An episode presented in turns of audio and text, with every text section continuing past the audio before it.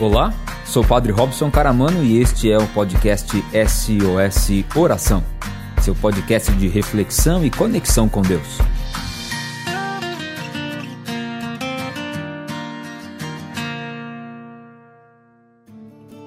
No episódio de hoje, o Senhor te abençoará, refletindo o texto bíblico do livro do Deuteronômio, capítulo 30, versículo 15. Abrindo a palavra de Deus no livro do Deuteronômio. Palavra de Deus do livro de Deuteronômio, capítulo 30, versículo 15. 30, 15.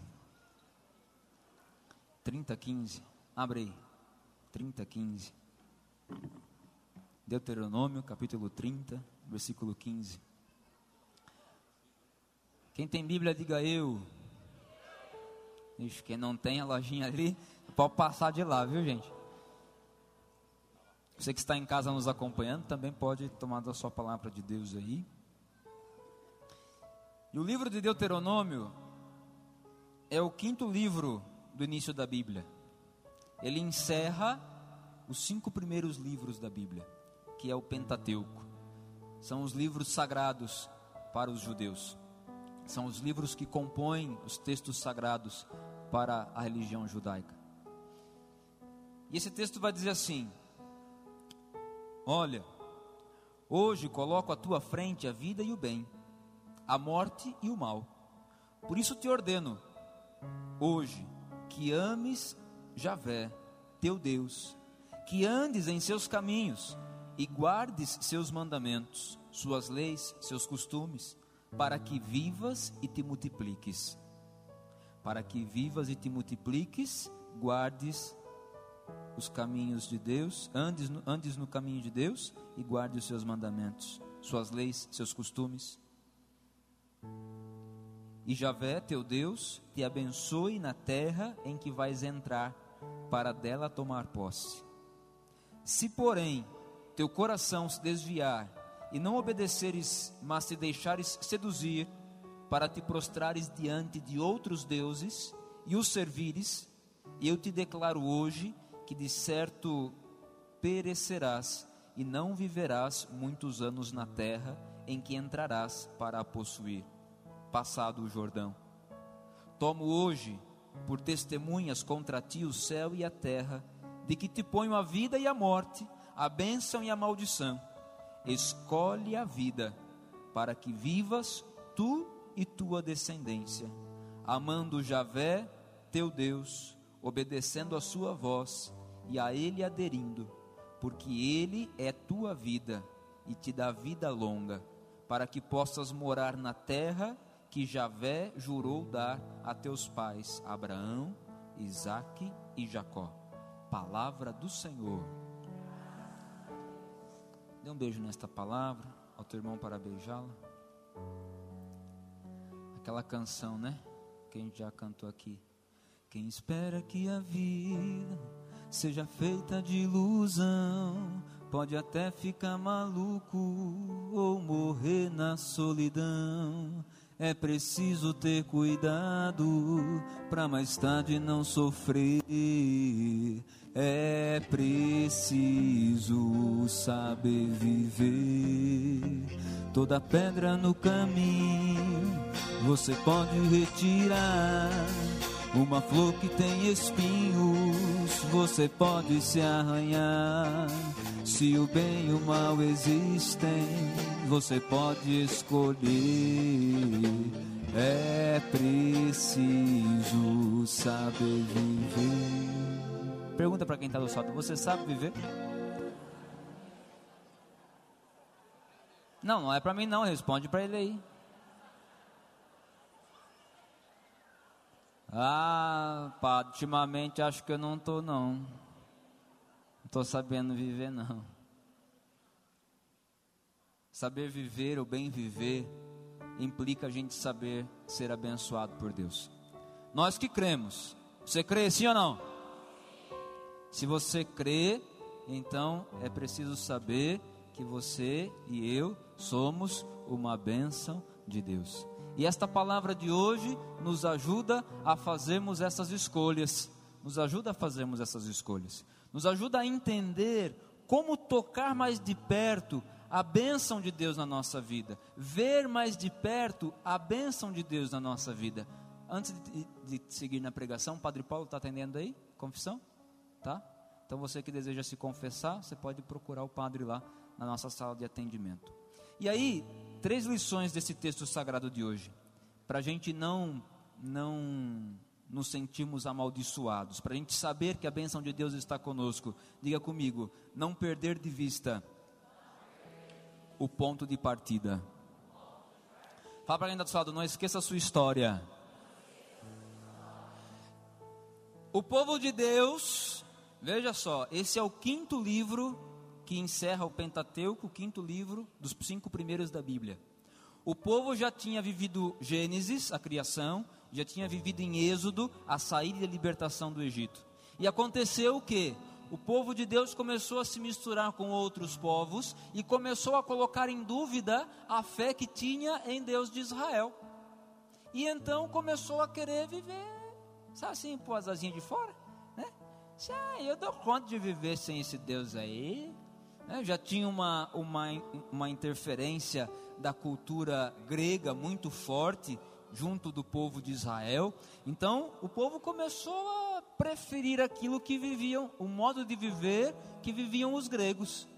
Uma liberdade assemelhada à libertinagem, decidiu viver por conta própria, por si próprio, ser senhor da sua vida, da sua história, tomar as suas escolhas por si mesmo e não pedir mais a luz de Deus. E então é nesta esteira que nós encontramos o livro do Deuteronômio, que vai trazer aqui o Senhor dizendo ao seu povo: Coloco diante de você a vida e a morte, a bênção e a maldição. Cabe a você escolher que caminho você quer tomar. O povo de Israel, o povo de Deus, começou a se esquecer do ponto de partida. Começou a se esquecer da história que tinha, começou a se esquecer das lutas vencidas, começou a se esquecer dos rios atravessados, e começou a focar apenas e tão somente no hoje da vida, no agora da vida, como se não houvesse, como se não houver acontecido um ontem que os trouxe para hoje e como se não houvesse um amanhã. Se fecharam, viviam apenas o um momento, o agora, e por isso começaram a se perder. Eu e você começamos a perder a bênção de Deus na nossa vida quando nós esquecemos a nossa história. E a gente, ao invés de olhar para trás, porque se você olhar para trás, você vai ver você já tomou muita surra na vida. Mas você vai ver também que você já se levantou muitas vezes e continuou o caminho. Fala para quem está lado, você chegou aqui. Ou você não está aqui hoje? Você está aí, tá não? Você venceu para estar tá aqui. E não são grandes vitórias às vezes não. Você teve que vencer a preguiça hoje para estar tá aqui. Como o povo que está ali fora está tendo que vencer o frio para ficar aqui. Mas está ali, está vencendo. Sempre estamos vencendo quando nós olhamos a nossa história, porque nós passamos aquilo que um dia achamos que nunca íamos passar. E ó, onde nós chegamos hoje? Olha onde é que nós estamos hoje. Olha como nós estamos hoje. Você vai falar, ah, pode evitar desgraça só. Ah, querido. Não está desgraça, não. Só de você conseguir olhar e ver que não está bem, já é uma grande coisa. Porque tem gente que erra a vida inteira sem ver que errou. Só de reconhecer que alguma coisa tem que mudar e melhorar, já é um grande passo que a gente está dando. Por isso, nunca perder de vista o nosso ponto de partida. Porque quando a gente começa a deixar de olhar para trás e ver a nossa história, a gente começa a achar que a gente não vai ser capaz nunca mais de vencer nada porque a gente se esquece das coisas que nós já vencemos, como aconteceu com o povo. E aí foi preciso Deus alertar: olha, você precisa escolher entre a vida ou a morte, entre a bênção ou a maldição. A escolha é sua. Fala para quem está do seu lado: não culpe a Deus pelos rolos que você se meteu. Ah, porque Deus, que Deus, quem foi fazer isso comigo? Querido, querido, a bênção de Deus não depende daquilo que eu e você conquistamos na vida da gente. Porque tem gente que fala assim, né? Ah, quando Deus me abençoar, eu vou ter um carro, quando Deus me abençoar, eu vou ter um emprego. Quando Deus me abençoar, eu vou ter. Querido, Deus não vai te abençoar. Deus já está te abençoando. A questão é, o que que eu e você estamos fazendo com a bênção de Deus? Que Deus nos abençoa. Aí a gente cata a bênção dele e enfia no bolso. Assim, quando Deus me abençoar. Aí Deus dá a bênção. A gente cata a bênção e enfia no bolso. Quando Deus me abençoar. Ora. Deus não é o gênio da lâmpada. Que a gente vem aqui na São Nicolau, esfrega o terço e. Sai Jesus, não, filho. Para atender o seu pedido, não, querido. Escolha, Deus nunca vai fazer por você e nem por mim. Escolha quem faz, somos eu e você. E Deus, Padre, abençoando as nossas escolhas, abençoando as nossas escolhas. Por isso, se é preciso não perder de vista o ponto de partida, uma segunda coisa importante para sentirmos a benção de Deus, diga comigo, reconhecer a benção. Só pode escolher a vida aquele que reconhece nos caminhos do Senhor nas leis dele o amor dele por nós. E então, ao reconhecer o quanto Deus quer nos amar, o quanto Deus quer nos abençoar, a gente vai caminhar sobre a benção dele. Sabendo ser um abençoado, já foi uma pregação aqui do começo do SOS Oração, nesse ano de 2020, para dizer que este ano seria um ano da bênção na nossa vida, para dizer que eu e você somos a bênção de Deus, que a gente não precisa esperar, porque nós já estamos recebendo, nós já estamos sendo, mas é preciso reconhecer porque a gente tem uma dificuldade tremenda de reconhecer a bênção de Deus. A gente não consegue reconhecer que aquilo que a gente está vivendo e como a gente está vivendo, ali Deus já está nos abençoando. Reconhecer a bênção de Deus é saber que, mesmo em meio às dificuldades da nossa vida, Deus tem o melhor para nós. E nós vamos tocar esse melhor de Deus, porque a promessa dele não é vã na nossa vida. E Deus não, me, Deus não prometeu carro, Deus não prometeu namorada, não. Aqui é quando Deus abençoar. É, eu vou ter assim, uma, uma pessoa na minha vida, querido. Aí eu acho engraçado, porque aí vem e fala assim: não, que Deus me abençoou, padre. Mas era o homem que eu pedi para Deus. Eu tenho medo quando você está com um homem, com a mulher que você pediu para Deus. Porque passa um tempinho, Padre, mas tá uma desgraça, padre. Mas eu não sei o que fazer, porque foi o que eu pedi para Deus. Pois é, querido, e aí, Deus errou? Deus errou? Ou uma outra ideia que a gente tem, muito besta, né? Que é assim, ah, eu, eu vou parar com tudo. Porque tá louco? Meu vizinho, ele tá perdido na vida e ele é que tá vivendo. Não vejo triste, o som está sempre ligado na casa dele, churrasco de segunda a sexta-feira na casa desse homem. E eu aqui, a desgraceira que estou vivendo. Não, querido, não é isso não. Talvez, talvez a gente precisaria aprender com o vizinho da gente. Olha, se alguém aqui é vizinho um do outro, não é para você não que eu estou falando, viu? Mas talvez a gente devia aprender aprender a ter mais leveza na vida e leveza de vida.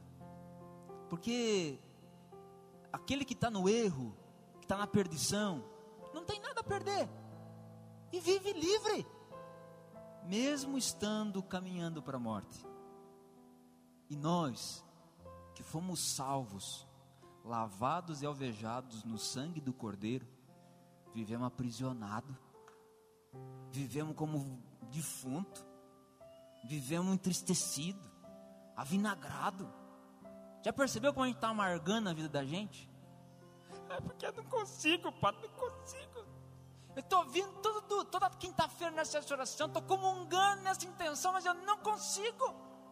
Querido, o que é que Deus já está fazendo? Você está vendo?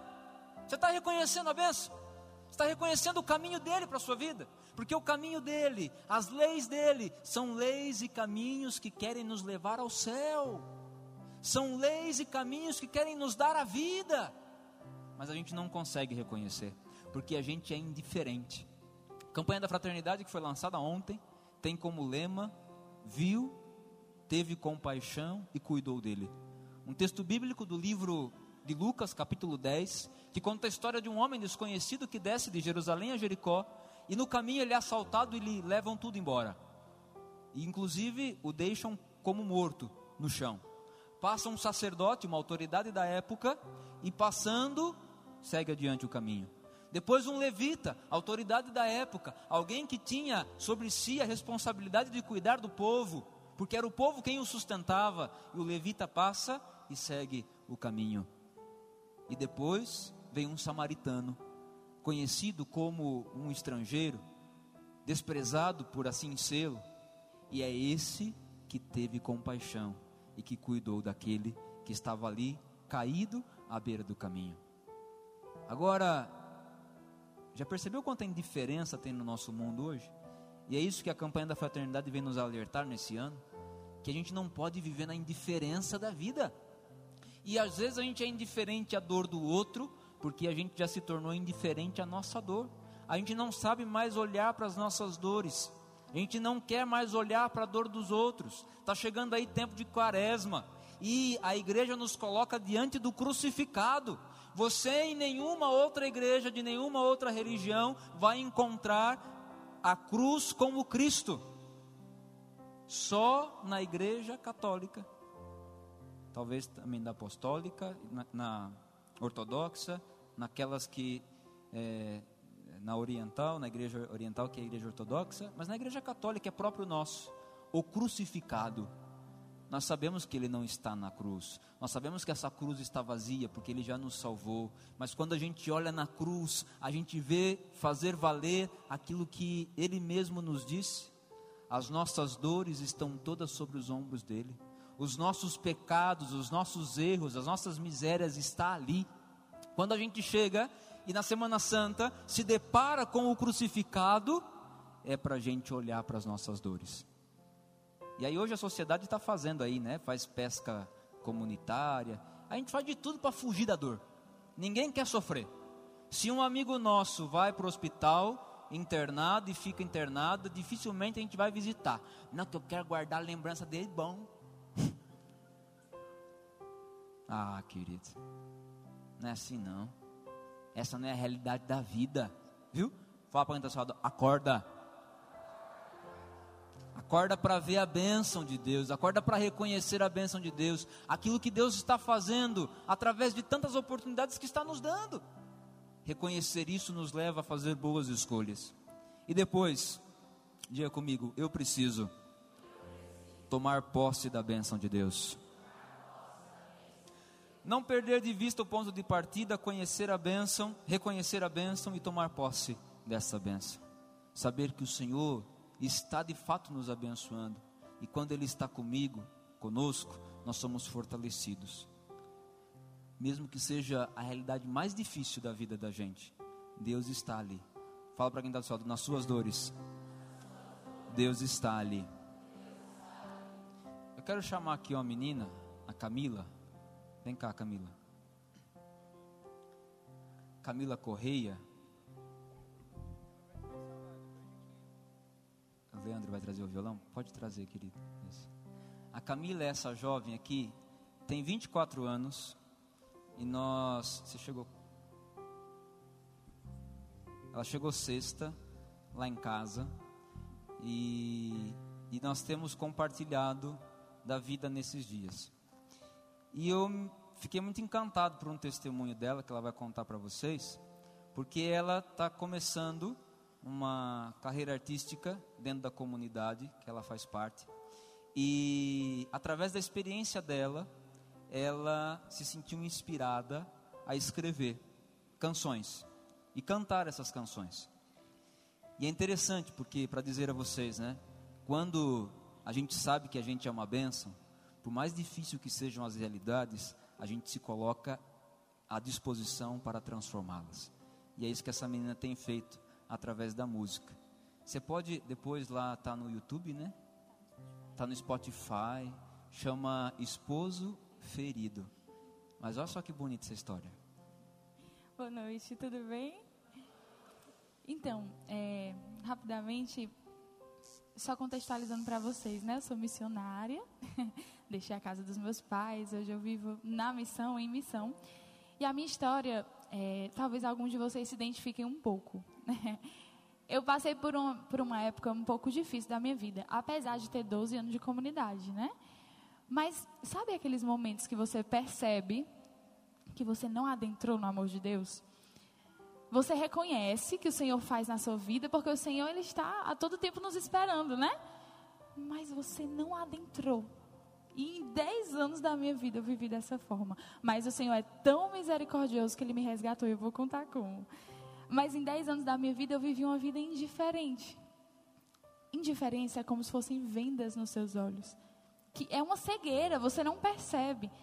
E ainda mais sendo indiferente à presença de Cristo nos irmãos, né? E eu vivi uma vida assim, na comunidade, eu servia, eu cantava, canto faz tempo e Ave Maria era muito feliz, mas nunca me decidi radicalmente pelo amor de Deus. Nunca. Até que eu fui começando a trabalhar, e, e essa parte vai ser mais para contextualizar, né? Eu comecei a trabalhar e esse trabalho me levou para uns lugares onde eu tenho certeza que o Senhor não sonhou para mim. Eu comecei a entrar em uma vida muito obscura. Eu comecei a beber muito, comecei a ir para uns lugares que não me pertenciam. Eu comecei a ter relacionamentos totalmente desordenados. O meu corpo já não era templo do Espírito Santo. Eu comecei a conhecer realidades e como eu já sabia quem era Deus e o amor dele por mim, eu fazia tudo isso livremente e conscientemente. O que me doía o coração. Mas eu queria provar daquilo, né? Eu fui querendo aquilo e sabia onde eu estava indo, e cada vez mais fundo eu ia, cada vez mais fundo eu ia, cada vez mais forte eu ouvia o grito de, de Jesus. É engraçado que eu ia dormir e minha mãe, ela é demais, ela é católica e ela me levava sempre. E ela percebeu que eu esmoreci, fiquei estranha, não, não conversava mais com ela. E ela começou a me perguntar o que estava acontecendo, o que estava acontecendo. Eu, nada, mãe, tá tudo bem. Eu ia para minha cama dormir, eu chorava, chorava, chorava. Sabe o vazio? um saco furado, que quanto mais você coloca coisa dentro, mais sai, mais sai. Eu era assim, eu, às vezes faltava ar. Meu Deus, onde tu tá? O que, que eu estou fazendo? Mas hoje, Senhor, eu não te escolho. Era isso que eu falava todas as noites, em choro profundo. E na mesma época, meu irmão teve uma doença muito, muito séria. Teve um câncer muito grave. E, e eu estava tão imersa no pecado que eu não conseguia nem pedir para Deus a cura do meu irmão. Então era sofrimento duplo. Eu estava longe de Deus, daquele que me criou, totalmente numa vida deturpada e o meu irmão estava sofrendo, minha, irmã, minha mãe estava sofrendo, eu precisava ser suporte. Enfim, continuei assim, fui andando e caminhando até que eu não, eu cansei, né? Assim, você perde as forças. Eu perdi as forças completamente. Eu realmente fui por uns caminhos muito tortuosos, né? E eu pedi ajuda à minha mãe. Eu falei, mãe, eu não posso te dizer o que está acontecendo, mas eu estou cansada, preciso de ajuda. Aí ela falou, minha filha, peça ajuda à comunidade, né? Que eu já estava um pouco distante. Eu conversei com a comunidade. Eles, Camila, vai para o encontro com Deus tem jeito. É lá no sul, mas a gente dá um jeito de você ir. Vá. Aí eu tá bom. E aí eu não sabia muito bem o que era com Deus tem jeito. Com Deus tem jeito era um retiro espiritual para morador de rua. E eu, vale meu Jesus, o que, que eu vou fazer lá? Mas eu vou. E fui. Eu fui com o coração muito pobre, coração muito cansado, coração muito, meu Deus, o que, que eu vou fazer aqui? Mas eu vim. E eu fui. Eu nunca imaginei, nunca imaginei que o Senhor ia, ia me alcançar de uma maneira tão simples. Tão simples, depois de 10 anos de comunidade. E é a experiência da minha vida. E eu rezando aqui, enquanto o padre falava, Deus me fez voltar de um jeito a essa experiência que eu não sei explicar para vocês, mas eu lembrei de coisas que eu não lembrava. Deus é muito misericordioso e me fez voltar ao ponto de partida, né? E aí eu fiquei responsável nesse retiro por um ônibus de moradores de rua. E eu, valha Jesus amado, que, que eu. Gente, eu nunca tive experiência com, com pessoas nessa situação situação de sofrimento, de vulnerabilidade, mas eu vou. E aí eu estava nesse ônibus, os moradores de rua entrando, me cumprimentando, porque eu já conhecia alguns que eu já estava lá um tempinho no sul, né? E aí, quando eu olho para a porta do ônibus, eu vejo uma pessoa raquítica, magra, magra, magra, magra, com cabelo é, grande, barba grande, e ele se segurava na porta do ônibus porque ele não conseguia ficar em pé, de tão frágil que ele estava.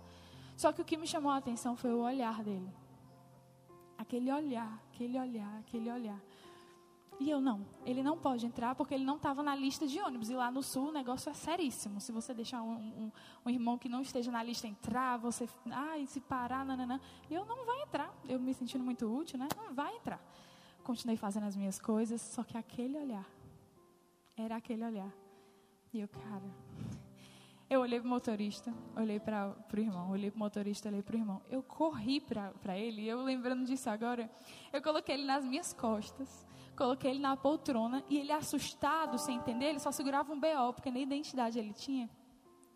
E eu, e eu, irmão, tá tudo bem, você vai, você vai, você vai. E ele, tá bom, tá bom, tá. Aí eu saí, fui fazer minhas coisas, só que ele me chama. Quando ele me chama, com todas as dores e feridas que eu levei para o Senhor, o Diego pega, Diego, o nome dele. O Diego pega na minha mão e fala assim: você não se esqueceu de mim. E deu vários beijos na minha mão. Aquele olhar não era do Diego. Aquele olhar era de Cristo para mim. Eu nunca imaginei que o Senhor ia me alcançar através de um morador de rua. Tão simples, pobre. O Diego, se não tivesse sido acolhido naquele dia, tinha morrido, porque ele tinha desnutrição crônica, HIV, seríssimos problemas. Inclusive, ele falou com muita dificuldade: Você não se esqueceu de mim. E eu fiquei tão impactada porque eu percebi que não era o Diego, era Cristo nele. Enquanto eu estava rezando aqui para finalizar, quando eu tive, tinha a visualização forte e clara na minha mente desse dia. Quando o Diego estava lá atrás e eu aqui, o Senhor me perguntou agora: O que te fez vir até mim? Porque era ali, ó aquela imagem desfigurada. O que te fez vir até mim? Eu estava tão sujo, tão ferido, tão chagado. O que te fez vir até mim?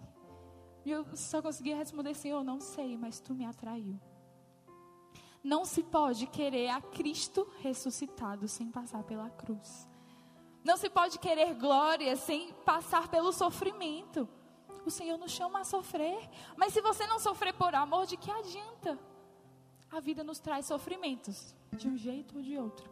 Cabe a gente escolher se quer sofrer com Cristo, que é um sofrimento fecundo, que é um sofrimento que traz vida, que é um sofrimento que traz liberdade. Se eu pudesse expressar para vocês o quanto eu sou feliz.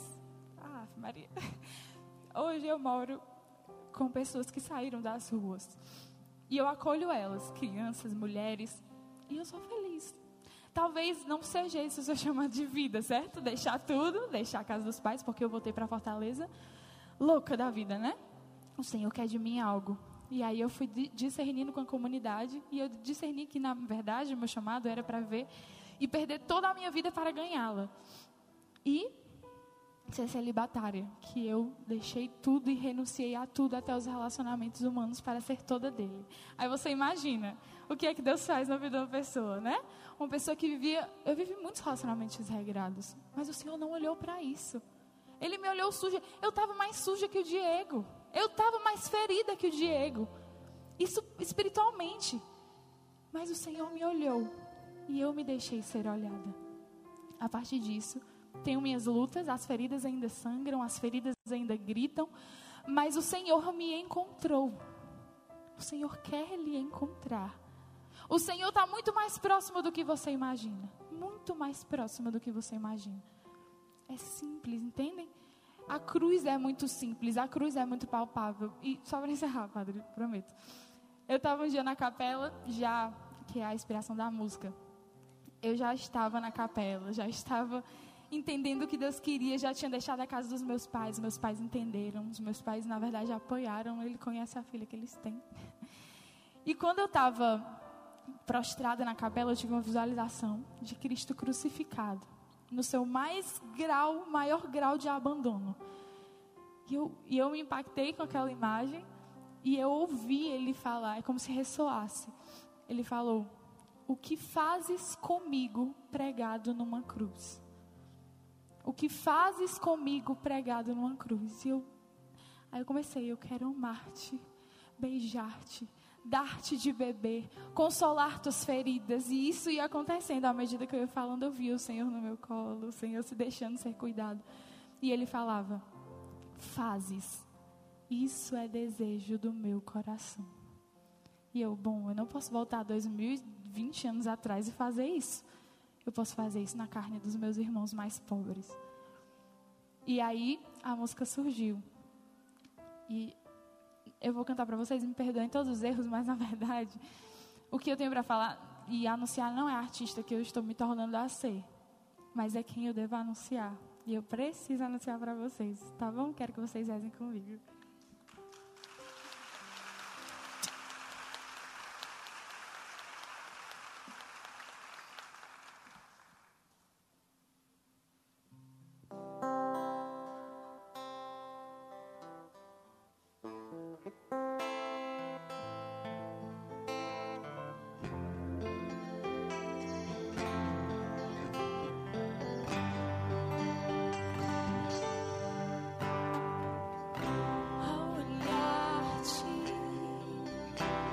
ferido,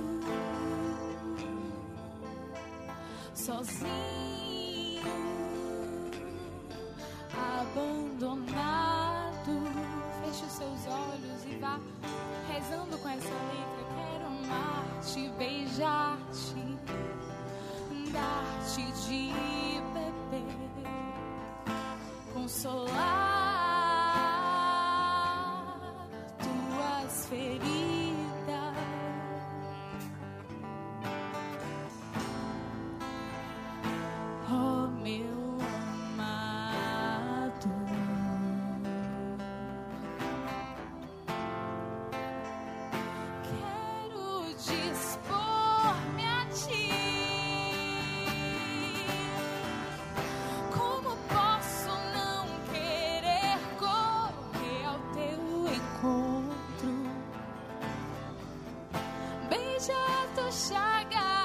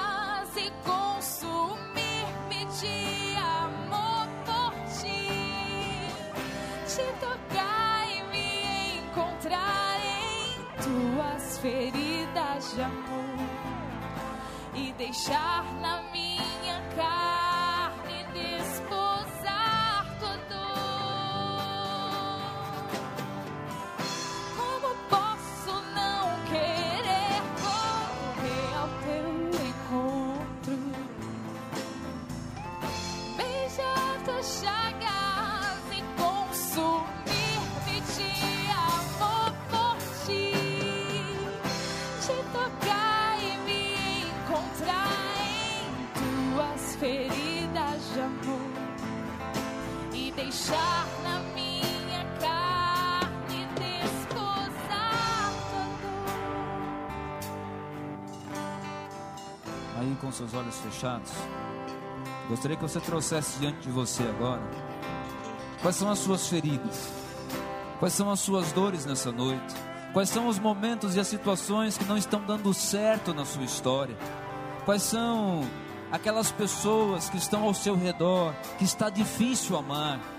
Quais são aquelas pessoas que estão perto de você e que a presença delas de alguma forma tem lhe incomodado? Porque no fundo, no fundo, esta, este incômodo que você tem sentido é porque esta pessoa tem te revelado algo de muito verdadeiro em você. Agora, coloca as tuas dores nas dores do Cristo. Agora, abraça no teu abraço o Cristo que sofre com você.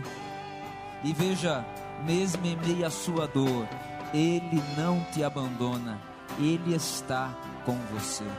Como podemos nos esquecer dele? Como, como podemos nos esquecer do amor dele? Como, como podemos nos esquecer da graça dele sobre a nossa vida? Obrigado, Senhor, pelo seu amor.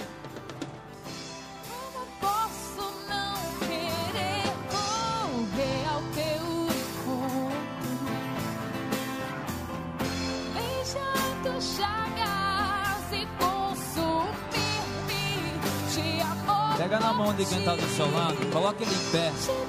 Fala para ele: a bênção de Deus na sua vida é maior do que o mal que querem te fazer. Fala para ele: a bênção de Deus na sua vida é maior do que a sua dor. Ele não te abandona, ele te ama. Corra ao encontro dele. Deus te espera. Amém. Como posso não querer correr ao teu encontro? Beijar tuas chagas, beijar tuas chagas e consumir-me de amor por ti. Te tocar. Te tocar feridas de amor. E deixar na minha casa. E deixar na minha casa Desposar tua dor. Desposar tua dor. Mais uma vez, como posso? Como posso não querer correr ao teu encontro? Beijar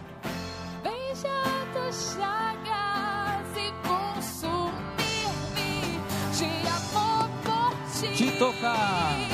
Te tocar e me encontrar em tuas feridas de amor. E deixar. E deixar na minha carne desposar dor. Fala pra quem tá do seu lado, o amor te amou. E aí, gostou do podcast de hoje? Nos acompanhe aqui no Spotify e também no Facebook e Instagram SOS Oração. Até que de novo a gente se encontre desejo que o Senhor te abençoe e te guarde coragem.